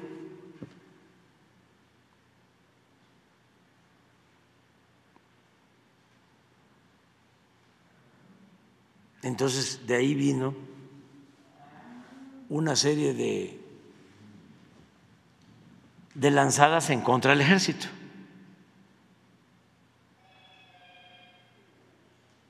¿Y para qué debilitar a las instituciones nuestras? para poderse meter y ellos mandar. Y muchos que de buena fe se preocupan por la defensa de los derechos humanos, pues no saben de esto. Y hay otros, bueno, que hasta son informantes.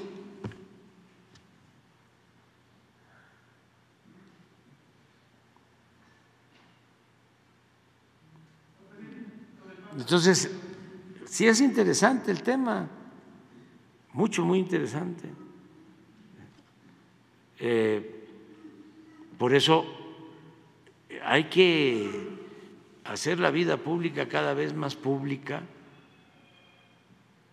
y procurar no, no dejarnos manipular.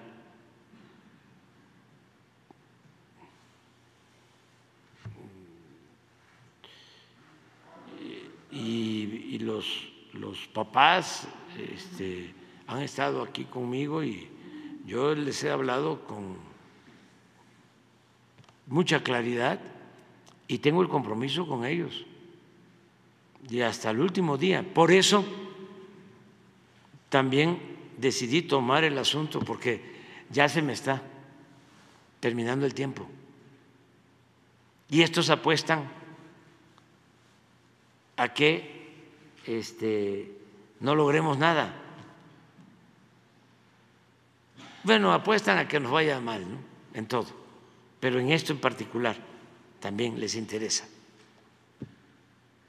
Así como hay otros que están pateando el bote, no esperando que ya, un día menos, un día menos.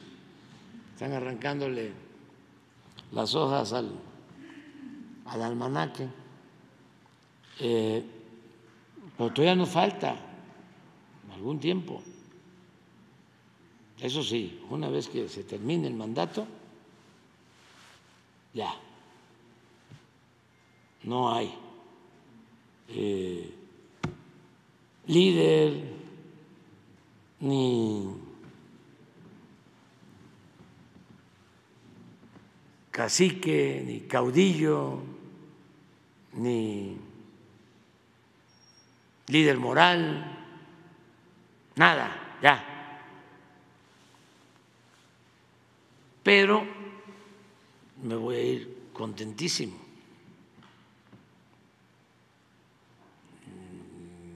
satisfecho porque la gente está muy consciente. ¿Qué pueblo? eh? Mucho pueblo, mucho, mucho, mucho pueblo. Por eso era importante el cambio, porque era mucho pueblo para tan poco gobierno. O sea, un pueblo generoso, fraterno, trabajador, honesto, amoroso, con una tradición cultural que ya quisieran, con todo respeto, en otros países, una grandeza cultural excepcional, única. Como México no hay dos. La verdad es una cosa extraordinaria y es nuestro pueblo y viene de lejos esto. Eh, viene de hace miles de años del florecimiento de las grandes culturas, civilizaciones prehispánicas. De ahí heredamos todo lo bueno que tenemos, que somos. Por eso es, un orgullo, un gran honor gobernar este país con el pueblo que, que se tiene. Es de los pueblos más conscientes, más politizados del mundo y también de los pueblos más trabajadores del mundo, de los pueblos más honestos del mundo. Ofrezco disculpa a Sheridan. ¿eh?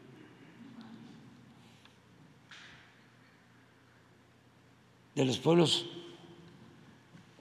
con más valores culturales y espirituales. Muy místico este pueblo, no solo racional, sino místico. Vámonos ya, ya vámonos ya.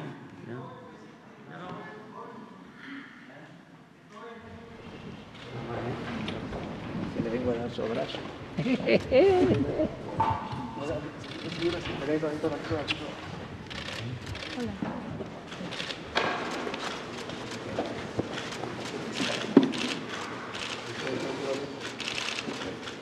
Jesús, aquí te encargo. Ah, ¿quieres hablar?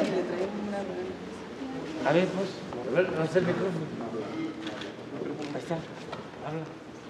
A ver, yo te-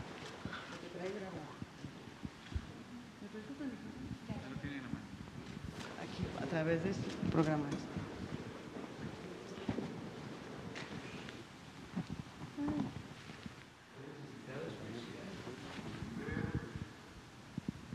Buenos días de nuevo, señor presidente. A usted y a las personas presentes. Mi nombre es Daniel Robles Aro. Soy activista y comunicador. Tengo un pequeño canal de YouTube con mi nombre. No le llego ni a los talones, pero ahí va. El día de hoy le quiero compartir los resultados de mi visita anterior y presentar a su consideración otras dos propuestas en favor de personas con discapacidad y sus familias. ¿Me lo permite? Ok. Te van a poner en la pantalla una imagen. Ok. En marzo, solicité se considerara incluir cambiadores de tamaño universal en los baños para personas con discapacidad. Ya el IMSS está trabajando en un modelo mucho mejor que el que yo propuse, apoyados por un grupo de expertos. Al respecto, quisiera pedirle me ayude a llegar a las autoridades del aeropuerto, Tren Maya, al ingeniero Mayer Falcón y a cualquier instancia que usted considere conveniente, para exponerles estos ajustes razonables y poner a México a la altura internacional en medidas de accesibilidad. Por otra parte, propuse que en los libros de texto gratuito se incluyera información sobre tableros de comunicación alternativa y aumentativa, que es un método de comunicación para que las personas que tenemos problemas para hablar podamos expresarnos. Importantísimo como el braille para las personas con discapacidad visual, o la lengua de señas para las personas con discapacidad auditiva, pero muy poco conocido en nuestro país. A raíz de su instrucción, fui recibido personalmente por la titular de la SEP, Leticia Ramírez, y por la directora de Educación Especial, Nayeli Caldera. Tuvimos una mesa de trabajo muy productiva, y aquí está el resultado. En el libro Nuestros Saberes, de tercero y cuarto de primaria, está la información básica. Y no solo eso. Además incluye un ejercicio muy significativo que vale la pena conocer y me permito compartir. 1. En familia, dialoguen sobre la importancia de realizar acciones para la promoción de la inclusión y la participación activa de miembros de la comunidad con alguna discapacidad, que les impide o dificulta el proceso de comunicación. 2. Reconozcan si dentro de su comunidad escolar, familiar o en donde viven hay alguna persona con discapacidad que puede beneficiarse con el uso de un tablero de comunicación. 3. En familia, elaboren un tablero de comunicación. Para ello, determinen la función que tendrá el tablero. Comunicación de necesidades básicas, emociones, hábitos, etc. Establezcan las acciones que se deberán representar por medio de pictogramas o imágenes. Elaboren los diferentes pictogramas o imágenes que conformarán el tablero de comunicación. Una vez realizado el tablero, entreguen e inviten a la persona de su comunidad con discapacidad a hacer uso de este para expresar sus necesidades, sentimientos o emociones. Señor presidente, esto es maravilloso. Se imaginan a los alumnos y sus familias haciendo comunidad con familias de personas con discapacidad que no conocen la comunicación aumentativa y alternativa. Definitivamente es un gran paso en favor de la inclusión. Mi agradecimiento y reconocimiento a todos los maestros que diseñaron e hicieron posible esto. Al respecto, y para dar continuidad a este tema, quisiera poner a su consideración la posibilidad de crear un banco de pictogramas mexicano de uso libre y gratuito. Pues por lo general, los bajamos de páginas europeas. Por otra parte, y agradeciendo de antemano su atención y paciencia a este choro tan largo, le quiero plantear lo siguiente. Son dos cosas. Número uno. Para una persona con parálisis cerebral severa, es verdaderamente difícil conseguir una silla adecuada. Por lo general, esas sillas se diseñan, fabrican y venden en Estados Unidos y Europa. Y cuesta muy caro importarlas. Ahí andan las madres de familia, parchando y haciendo adaptaciones con todo el amor, pero burdas y poco funcionales. ¿Qué le parece si apostamos por la innovación y el desarrollo y creamos un proyecto, taller, de diseño de sillas y asientos ergonómicos? Podemos apoyarnos con Secretaría de Salud o con ACIT o Desarrollo Económico. Creo que en México hay muchos jóvenes estudiantes e investigadores talentosos que pueden desarrollar esto.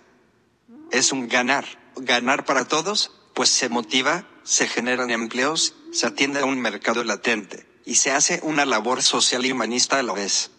Si vamos a pasar el resto de nuestras vidas en una silla, pues que sea digna. Y mi segundo planteamiento. En México, las estancias infantiles atienden a niños hasta cierta edad, ¿cierto? Las personas como yo requerimos apoyos de por vida. No hay estancias para jóvenes con discapacidad motriz. Por lo general, las mamás renuncian a muchas cosas para ser cuidadoras 24/7. Eso, entre muchas otras cosas, interfiere en nuestro desarrollo personal, pues siempre nos ven como el niño, entre comillas, o la niña, con su mamá. Contratar un cuidador capacitado o un asistente personal es, además de caro, casi imposible, porque hay mucho desconocimiento sobre temas de discapacidad.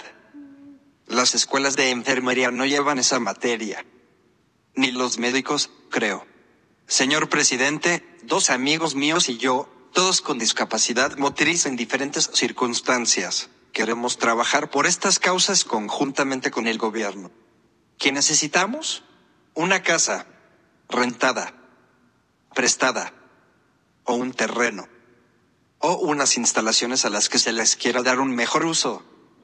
Nosotros nos movemos a conseguir muebles o materiales de construcción o lo que haga falta. ¿Qué vamos a hacer con la casa? Por principio, adecuarla para vivir. Recibir a jóvenes que necesiten una estancia de día. Capacitar a personal de enfermería, medicina, arquitectura, educación, servicio público. Podemos poner ahí el taller experimental de sillas y apoyos ortopédicos.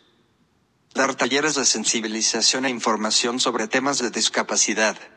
Lo que no existe hay que crearlo. Y para construir una sociedad más empática e inclusiva, es necesario que las personas con discapacidad participemos activamente. Y podemos contribuir a la sociedad con las herramientas adecuadas. Ahí como me ve, yo estoy dado de alta en el SAT. Y pago mis impuestos. Quedo atento a sus comentarios. Muchísimas gracias.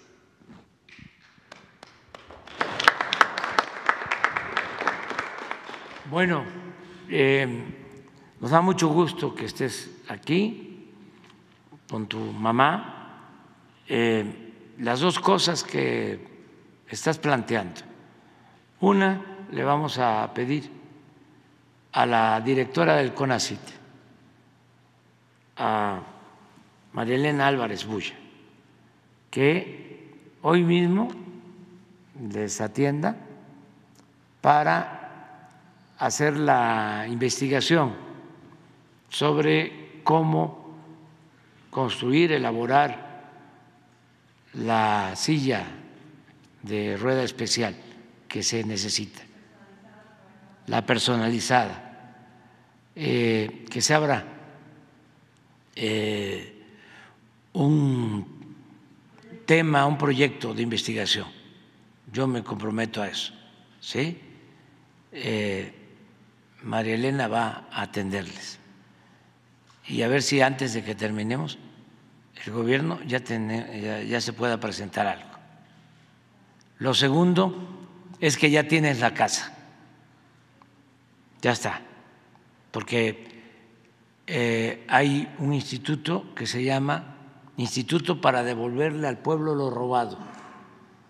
Y ese instituto tiene ahora dos casas creo que una en el Pedregal y otra en las Lomas. Eh, mañana voy a informar para ver cuál de las casas se les entrega y vamos a buscar también, a ver si hoy hablo con los del comité de Teletón para que les ayuden amueblándola y también con la atención médica especializada que se requiere. Es con la única organización de la sociedad civil que tenemos un acuerdo.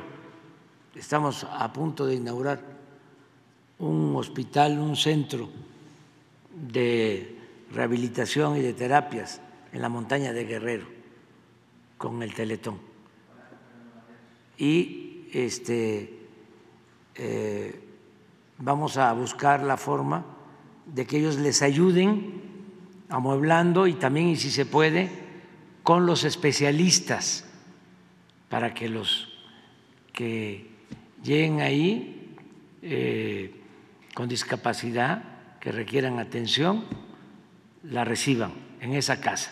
Esa casa va a ser ya para ustedes. Son casas Em, grandes, son residencias em, que la íbamos a rifar también para una obra de beneficio, pero mejor se las donamos Nada más que tú y tus dos amigos tienen que hacer una sociedad junto con otros, buscar el mecanismo para que les entreguemos la casa. ¿A dónde viven? Zapopan. En Zapopan. Ah, En Zapopan, pero estamos considerando la posibilidad de venir aquí a hacer este proyecto. bueno, ¿y porque es. Pues si se quedan, mañana vamos a dar a conocer dónde están las casas. Bueno, ¿Sí? Sí, Y ya vamos a tener una respuesta. gracias. Tiene una, tiene una universidad precisamente para, para formación de especialistas. Sí. ¿Se haría un convenio con ellos precisamente Sí, para, sí. para precisamente tocar este tema? Sí, y les damos a ellos, pero buscamos la forma de entregarles la casa. Queremos buscar la, eh, la posibilidad de crear una generación de cuidadores profesionales Sí, y y buscamos. personal capacitado.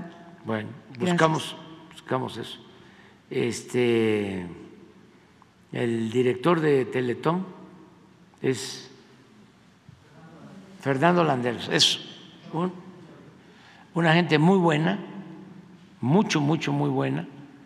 Este, realmente eh, humana y está entregado por completo a apoyar las causas de las personas con discapacidad. Entonces, eh, voy a hablar con él hoy, pero ya está la casa. Ese es el Muchas aporte. gracias. ¿eh?